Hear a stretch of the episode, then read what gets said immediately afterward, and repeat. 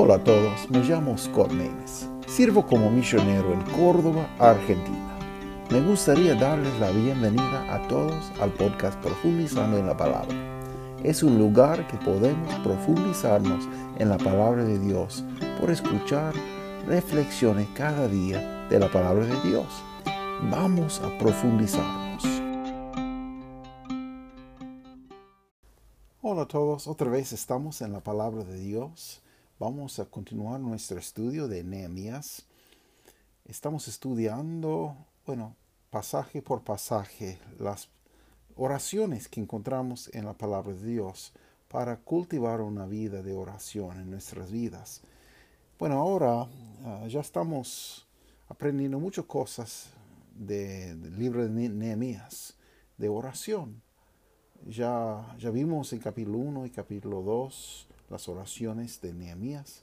Hoy vamos a ver capítulo 4. Capítulo 4, Nehemías recibe muchas amenazas de, de personas que realmente quieren parar la obra. Podemos ver capítulo 3 de Nehemías, si leímos, que ellos tenían mucho éxito. Bueno, ellos tienen respuestas de sus oraciones que encontramos en capítulo 1 y capítulo 2. Están haciendo la obra, levantando cosas, levantando las murallas de Jerusalén. Pero siempre cuando estamos haciendo la voluntad de Dios, algo va a pasar. Porque Satanás, el enemigo, no está muy feliz cuando estamos haciendo lo que Él Dios desea. Y vamos a ver qué pasó en la vida de Nehemías. Y vamos a ver, por más importante para nuestro estudio, su oración y algunas cosas que compartió con Dios. Nehemías capítulo 4. Voy a leer ah, una porción a la vez. Uh, estoy, estoy leyendo de Reina Valera contemporánea hoy. Nehemías capítulo 4, versículo 1 dice así: Cuando Sanballat supo que estábamos reconstruyendo las murallas, se puso furioso y se burló de nosotros. Luego fue a hablar con sus compañeros y con el ejército de Samaria, y les dijo, ¿Y estos pobres judíos qué creen que están haciendo? ¿Vamos a permitir que vuelvan a ofrecer sus sacrificios? ¿Acaso creen que acabarán de reconstruir en un día? ¿O que van a recoger de las cenizas las piedras que fueron reducidas a polvo? A su lado estaba Tobías, el amonita, quien decía, la muralla que están reconstruyendo con el solo peso de una zorra se vendrá abajo. Bueno, vamos a parar ahí y ver que hay muchas amenazas, hay muchas cosas que, bueno, dijeron contra de Nehemías y de su obra. En capítulo 3 que podemos ver que él hace la obra y la gente hace la obra y nos dice cada, cada grupo qué parte están restaurando y qué, qué obra está, estaba haciendo.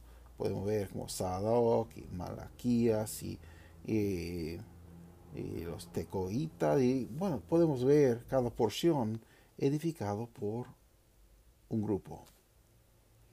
Pero ahora, Zambala, vamos a ver que hay Zambala, hay Tobías, hay, hay, hay otras personas que realmente quieren hacer daño a la gente de Dios. Siempre van a ser gente así, que quieren parar lo que estamos haciendo. Y el, el diablo utiliza lo mismo táctico siempre.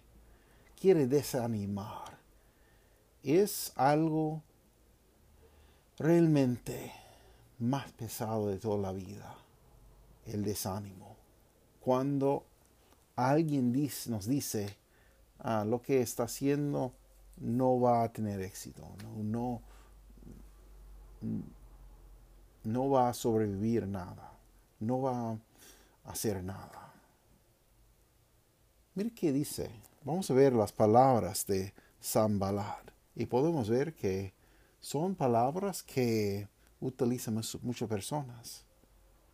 Bueno, por ejemplo, dice así, y estos pobres judíos, ¿qué creen que están haciendo? Esto, estos pobres judíos van a menospreciar, van a, decir con palabras para desanimar. Como dicen en uh, Reina Valera 1865, dice, como habla de, de los judíos flaquitos, dice, dice así, ¿qué hacen estos judíos flacos? Entonces, son débiles, dicen. No son, no tiene fuerza, no tiene ah, poder para cumplir. En la verdad, no. Esas personas están haciendo la obra. Dice, estos pobres judíos, ¿qué creen que están haciendo? Van a, van a tirar dudas en los corazones de ellos, si, si podían. Dice, vamos a permitir que vuelvan a ofrecer sus sacrificios. Bueno, es que es decir que ellos piensan que van a, van a cumplir esa cosa, van a tener sacrificios de nuevo. Quieren tirar dudas en su mente, en su corazón. Dice así, ¿acaso creen que acabarán de reconstruir en un día? Bueno, todo el mundo sabe que necesitan más que un día para cumplir algo grande.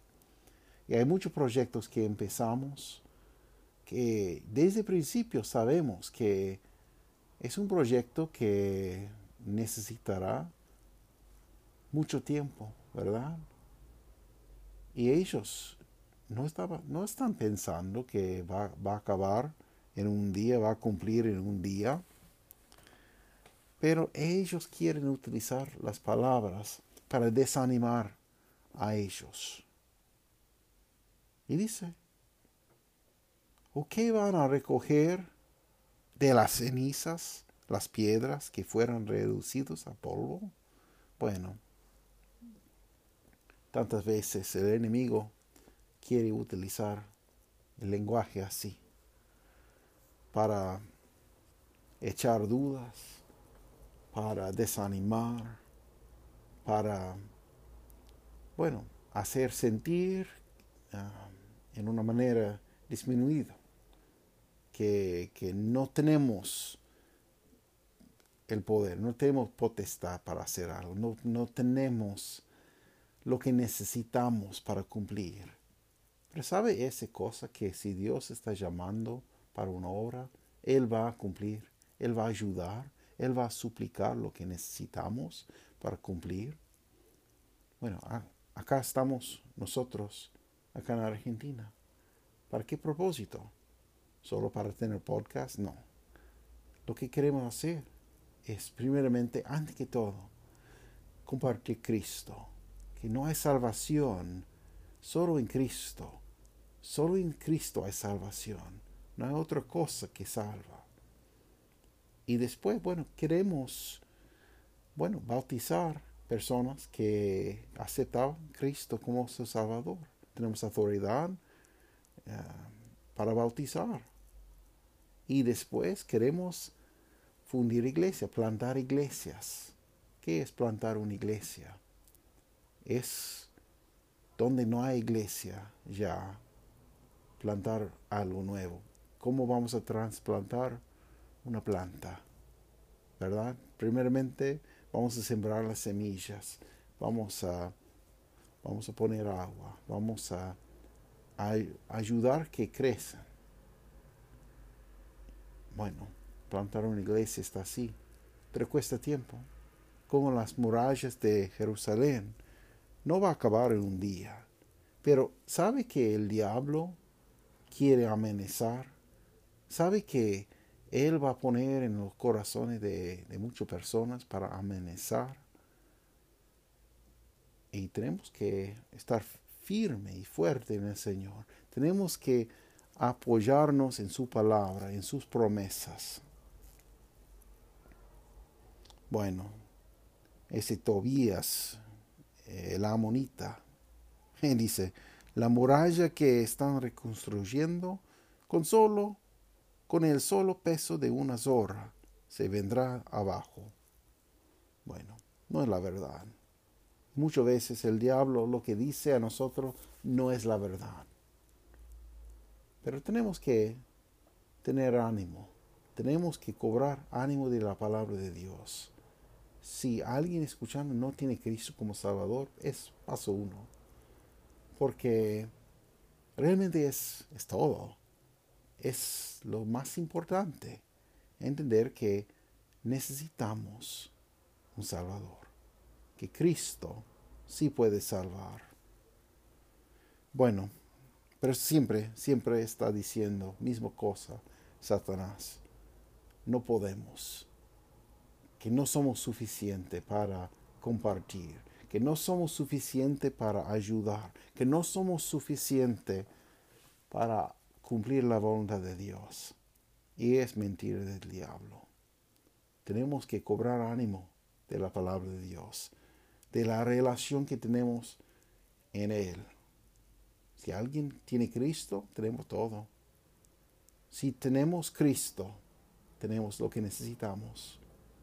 Podemos ver muchos ejemplos bíblicos. Por ejemplo, Moisés pensaba que cuando Dios ah, lo, dijo, hay que volver a Egipto y, y sacar la gente de, esa tierra.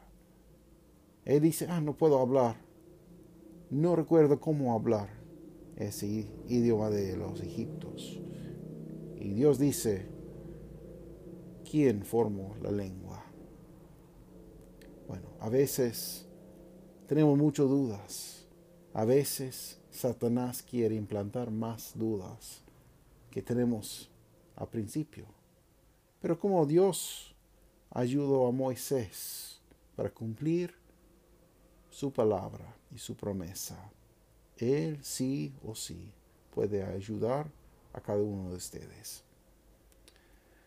Vamos a ver su oración. Versículo 4 dice, Dios nuestro, escucha cómo nos menosprecia y haz que su menosprecio recaiga sobre ellos que sean el botín de quienes se los llevan cautivos. No pases por alto su maldad, ni perdones su pecado, pues se enfurecen contra nosotros al ver que estamos reconstruyendo. Hemos reconstruido la muralla hasta la mitad de su altura. Casi hemos terminado la obra porque tu pueblo tiene ánimo para restaurarla. Bueno, podemos ver que es una oración al momento, es una oración ofrecida a Dios en el momento de angustia, en el momento de problemas. Tantos salmos tenemos que David y otro clamaban al Dios a Jehová en el momento de angustia, en el momento de problemas, en el momento de tribulación, en el momento de angustiadores, en el momento de amenazas. Tenemos un Dios que quiere escuchar, ¿sabe?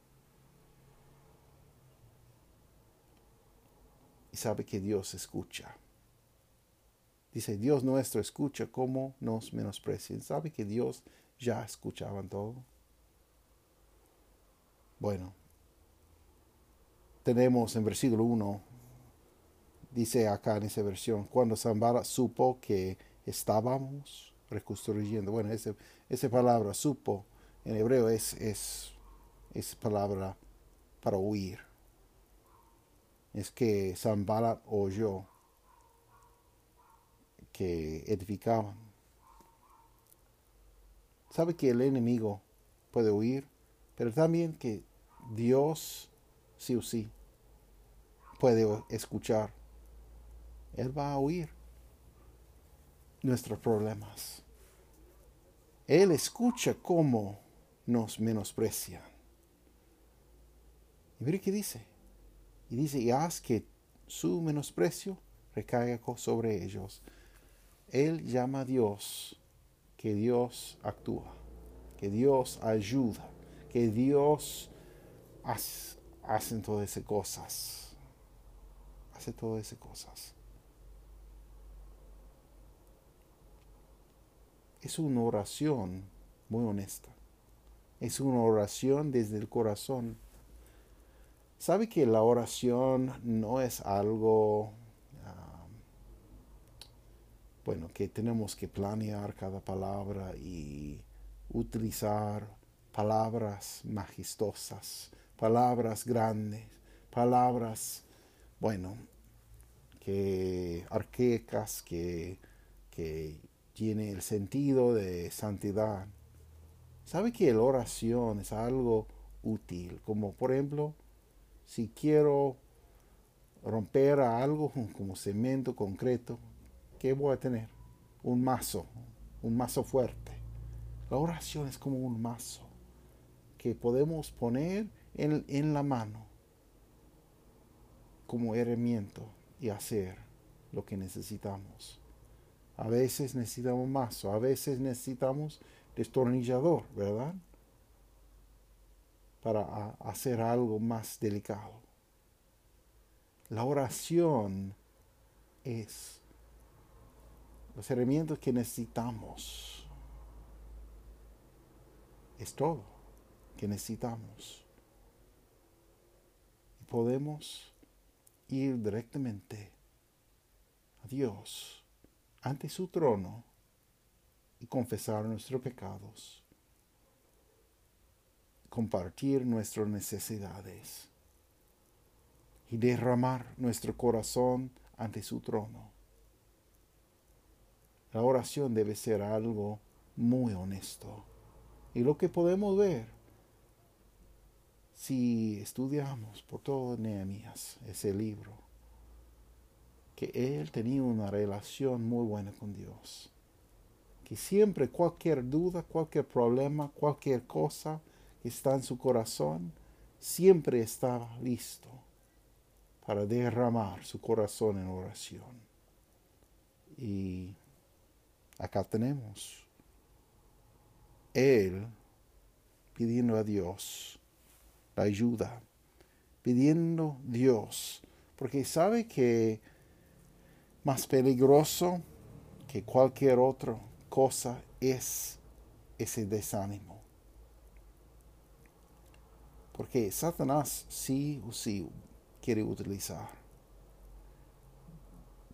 Como les dije, tenemos que cobrar ánimo de la palabra de Dios. Vamos a ver versículo 7. Dice, cuando Sanbalat y Tobias y los árabes los amonitas y los habitantes de Asdón se enteraron que de que está, estábamos reconstruyendo las murallas de Jerusalén y de que estábamos cerrando sus brechas, se enojaron muchísimo. Se pusieron de acuerdo para atacarnos y destruir la ciudad de Jerusalén. Entonces oramos a nuestro Dios, pero también pusimos guardias de día y de noche. Luego la gente de Judá nos dijo, los que limpian los escombros ya están cansados. Hay tanto que limpiar y no podemos seguir reconstruyendo. Bueno, vamos a ver algunas cosas. Bueno, primeramente tenemos um, lo que pasa, bueno, primeramente empiezan con amenazas, amenazas. ¿Y qué pasa si no inmediatamente van a pararnos y desanimarnos? ¿Qué pasa cuando vamos a Dios en oración? Bueno, ellos, el enemigo dice, bueno, si no va a parar, voy a bueno, hacer paso dos. Voy a, voy a otro nivel. Y dice que vamos a atacar. Dice versículo 8, y se pusieron de acuerdo para atacarnos y destruir la ciudad de Jerusalén. Entonces, bueno, las amenazas van a, van a convertirse a acción. Pero podemos ver la respuesta, podemos ver qué pasa, qué decidan. Versículo 9, entonces oramos a nuestro Dios, pero también pusimos guardias de día y de noche. Bueno, algunos grupos, algunas religiones uh, equivocan en algo. ¿Sabe que la oración no es algo inactivo? ¿Sabe que la oración no quiere decir que, bueno, pedimos a Dios y, bueno, no vamos a hacer nada? Solo vamos a esperar para ver qué hace Dios. Sí, a veces tenemos que esperar, muchas veces. La mayoría de veces tenemos que esperar, pero ¿Qué vamos a hacer cuando estamos esperando? Tenemos que poner en práctica lo que dice la Biblia. Tenemos que confiar, pero en una, manera muy activa. Entonces, es que cuando empezamos a orar, tenemos que poner en práctica lo que estamos pidiendo.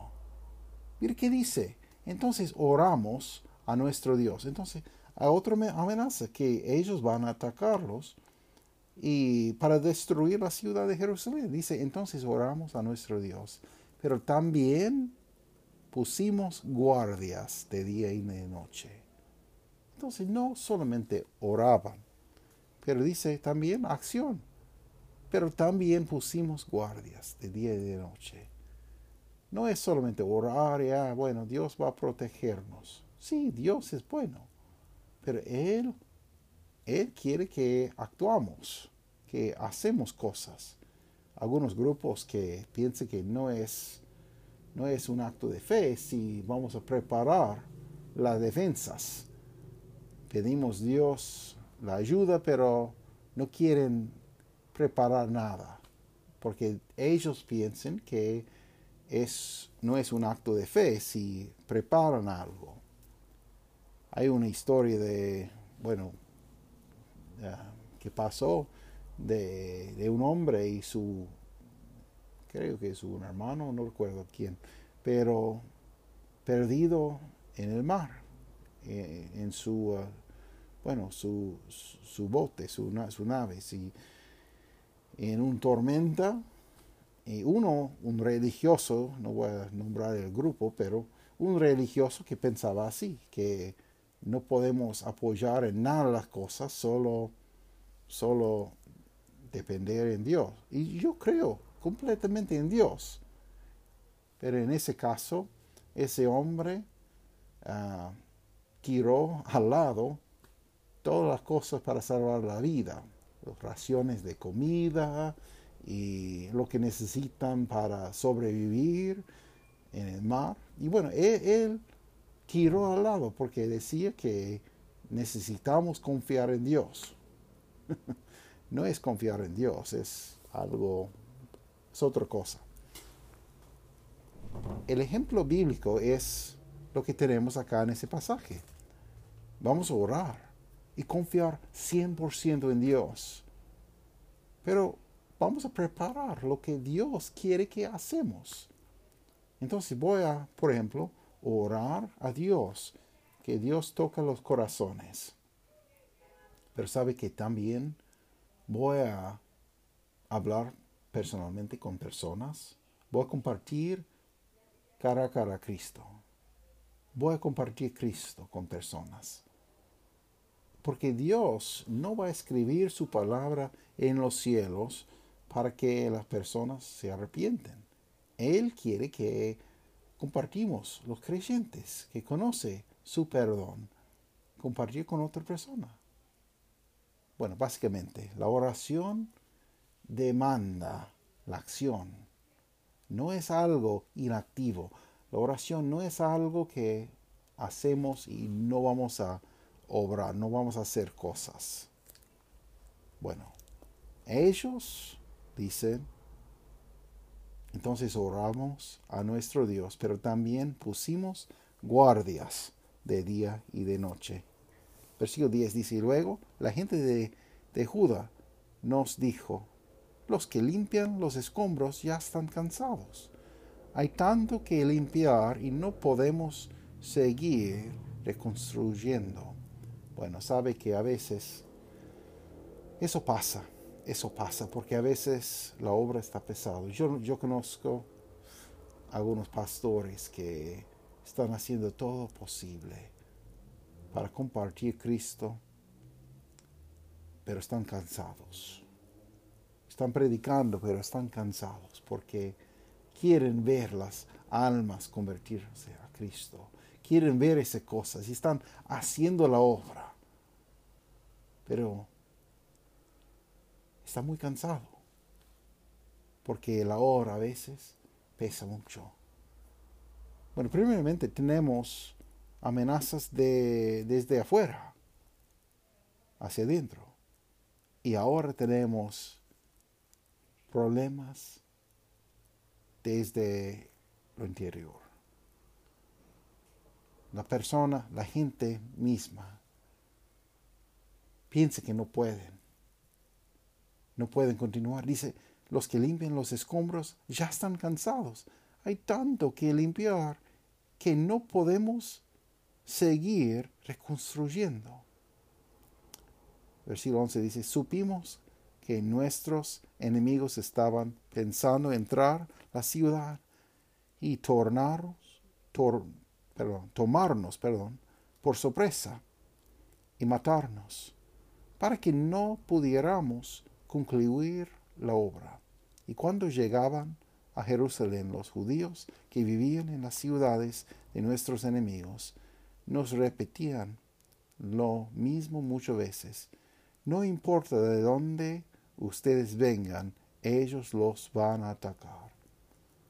Bueno, a veces lo que nos desanime es la verdad, ¿verdad? A veces es la verdad, que lo que tenemos que cambiar es más que nosotros.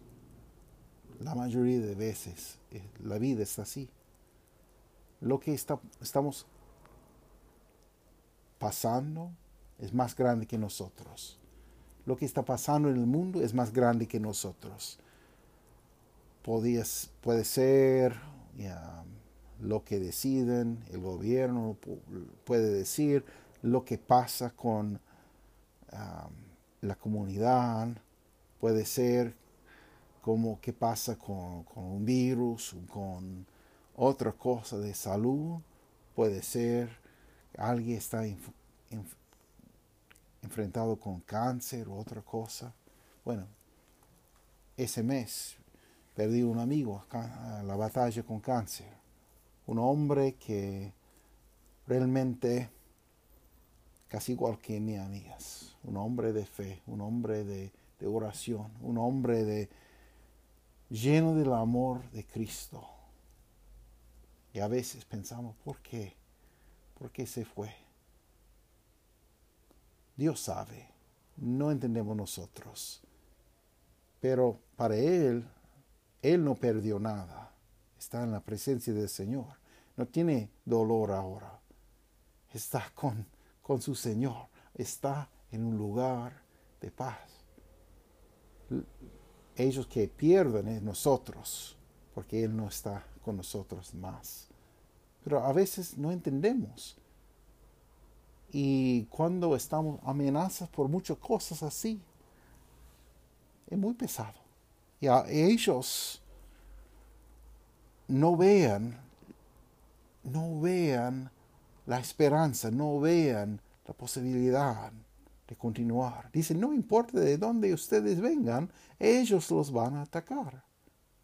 Versículo 13 dice, armé entonces al pueblo con espadas, lanzas y arcos, y lo repartí por familias en las partes bajas de la ciudad, y detrás de las murallas, y en los espacios abiertos. Luego me reuní con los hombres importantes del pueblo, y con los oficiales del, tiempo, del templo y con el pueblo en general y les dije, no tengan miedo de esa gente. Mire, son palabras buenas.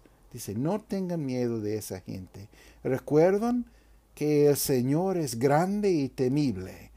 Luchemos por defender a nuestros hermanos, nuestros hijos y nuestras hijas y nuestras esposas. Luchemos por nuestros hogares. ¿Sabe que a veces necesitamos ver la promesa que Dios está, que Dios es bueno, que Dios es poderoso? En ese mundo, bueno, la obra es muy pesada a veces. Hay oscuridad en cualquier rincón. Pero sabe que cuando estamos predicando evangelio, cuando estamos compartiendo lo que dice la Biblia, estamos luchando por defender a nuestros hermanos. Estamos por defender nuestros hijos, nuestras hijas, nuestras esposas. Como dice, luchemos por nuestros hogares. Bueno, hoy en día el ataque está contra los hogares cristianos, contra los hogares de Dios.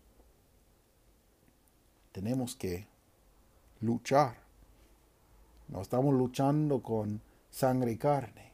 No estamos luchando con espada en mano, como ellos. Estamos luchando con el diablo, con las, las fuerzas espirituales en lugares altos. Estamos luchando con ideologías del diablo. Pero vamos a ganar gente al Cristo. Y vamos a luchar para salvar la casa, para salvar el hogar. Versículo 15 dice, cuando nuestros enemigos supieron que lo que habíamos decidido hacer y que Dios había desbaratado sus planes, regresamos a la muralla para continuar con nuestra tarea. A partir de este día, la mitad de los hombres trabajaba en la reconstrucción, mientras la otra mitad se mantenía vigilante con sus lanzas, escudos, arcos y corazas. Los jefes de todo Judá los apoyaban. Mire qué, pasó. Entonces la mitad a la obra, otra mitad para defender. A veces tenemos que inventar una manera nueva para continuar. Bueno, como ahora, bueno, el año pasado con toda la pandemia, hay muchos ministerios que empezaron y empezaron a utilizar más ah, maneras electrónicas. No podían reemplazar a cara a cara una, una reunión presencial. No es posible reemplazar. Pero hoy en día hay muchos ministerios que, bueno, tienen presencial otra, otra vez de nuevo, depende de dónde vive, porque cada lugar tiene protocolos diferentes, ¿verdad? Y vamos a seguir más, más que posible ah, lo, que es, lo que es bueno y lo que, lo que quieren las leyes. Pero también ese, ese grupo también tiene presencia ah, electrónica por Zoom, por WhatsApp, por Facebook, por, por YouTube. Y bueno, y como nosotros vamos a continuar ah, grabando los audios y los videos y vamos a continuar compartiendo la palabra de Dios. Pero todavía nuestro deseo es plantar iglesias, iglesias de personas donde hay dos o tres creyentes con bautismo bíblico que quieren reunir juntos, quieren tener una alianza junto, un pacto juntos para llevar a cabo la gran comisión, para ser una iglesia es lo que quiero más que todo. Pero podemos ver que la obra a veces es difícil, pero podemos continuar con nuestra tarea. Dice versículo 17, dice, tanto los que reconstruían las murallas como los que acarreaban los escombros y los que cargaban el material. Con una mano trabajaban, con la otra sostenían sus espadas. Todos los que trabajaban en la reconstrucción llevaban la espada al cinto, y a mi lado estaban quien tocaba la trompeta. Luego me reuní con los hombres importantes y con los oficiales y con todo el pueblo, y les dije, la obra es muy grande y extensa. Nosotros estamos muy separados uno de otros y lo largo de toda la muralla. Por eso cuando oigan el toque de la trompeta, corran a reunirse con nosotros, que nosotros, perdón, que nuestro Dios peleará por nosotros. Y así, desde la salida del sol hasta que aparecían las estrellas, trabajábamos en la obra, mientras la mitad de nosotros se mantenía lanza en mano. El resto del pueblo le dije, quédense todos dentro de Jerusalén, cada uno con sus criados. Durante la noche vigilan la ciudad y durante el día trabajen en la obra. Mis hermanos y mis criados y los centinelas que me seguían trabajamos sin descanso. Ninguno de nosotros se quitaba la ropa a no ser para bañarse. Bueno, entonces, ellos tenían un compromiso para continuar. Ellos tenían deseo para cumplir la palabra de Dios y para hacer la obra. Podemos aprender mucho de ese capítulo, ¿no? Podemos aprender que tenemos posibilidad de continuar con lo que Dios ha puesto en la vida de nosotros. Primeramente, primera cosa es, somos cristianos nosotros. Tenemos una relación con Dios. Tenemos una relación personal con Él. Necesitamos, bueno, ver nuestra vida. ¿Qué está pasando? Tenemos Cristo. Había un momento en su vida que conocían que, que está perdido sin Cristo y que Cristo murió en la cruz para darnos la posibilidad de tener vida eterna. Ha visto su necesidad. ¿Qué pasa si la muerte se prende ahora, ahora mismo? ¿Qué va a pasar? ¿A dónde va? La Biblia dice que solo hay dos destinos, dos lugares. El cielo, el infierno. Dios no quiere que nadie va al infierno. Y Dios no envía personas al infierno, ¿sabe? El infierno es para el que no tiene Cristo. Y Cristo está ofrecido a, a toda humanidad, todas las personas. Pero para ir al infierno tenemos que rechazar a Cristo como nuestro Salvador. Decir, no, no quiero el plan de Dios. No quiero ser salvo. Por favor, elige a Cristo. Él quiere salvar a nosotros. Tenemos que ver, como le dije, nuestra condición pecaminosa, que somos pecadores, que somos culpables, no merecemos nada bueno, merecemos el infierno. Pero la misericordia y la gracia de Dios se derramó sobre nuestra vida. Y tenemos la decisión aceptar o rechazar a Cristo. ¿Qué, ¿Cuál decisión va a tomar usted? Si necesita ayuda con esa cosa, por favor, mándame un mensaje, un mail. Pero básicamente voy a decir, es, es algo así. Tenemos que reconocer que somos pecadores, que no podemos salvar a nosotros mismos, que Cristo murió en nuestro lugar y que por la oración de fe podemos tener la vida eterna.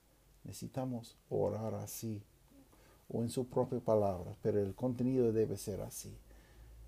Señor, soy pecador. Perdóname. Yo quiero ser salvo. Reconozco mi, mi culpa. Reconozco mi pecado. También reconozco que Cristo murió en mi lugar para ser el rescate de mi pecado. Perdóname, sálvame. Yo acepto a Cristo como mi Salvador y pido tener una porción en la familia de Dios. Perdóname, sálvame. ¿Sabe que cuando oremos con sinceridad para pedir Cristo, Él es fiel, Él es bueno, Él va a dar respuesta a nosotros. Va a cambiarnos, a hacernos una criatura nueva. Bueno, en cualquier cosa que podemos ayudar, cualquier consulta, por favor, uh, danos un, un, mensaje y podemos uh, dedicar un programa especial para dar respuesta a la pregunta. Bueno, Muchas gracias por estar conmigo hoy en día y que, bueno, podemos aprender un poco de cómo orar en medio de todo las amenazas, porque la vida tiene mucho, muchas amenazas, muchas aflicciones, muchas angustias. Muchas gracias por acompañarme hoy en el estudio. Muchas gracias por escuchar y ah, pido a Dios que, y que, que, que les ayuda y que les bendiga en tantas cosas. Muchas gracias. Que tenga muy, pero muy buen día. Nos vemos. Muchas gracias por estar con nosotros. Es nuestro deseo que ese programa sea de bendición para usted y para su familia. Que Dios les bendiga ricamente. Cualquier consulta o duda, comentario, por favor, deja. Y um, podrían seguirnos por Facebook y por YouTube y encontrar más información en nuestro sitio web profundizando en la. Muchas gracias por estar con nosotros.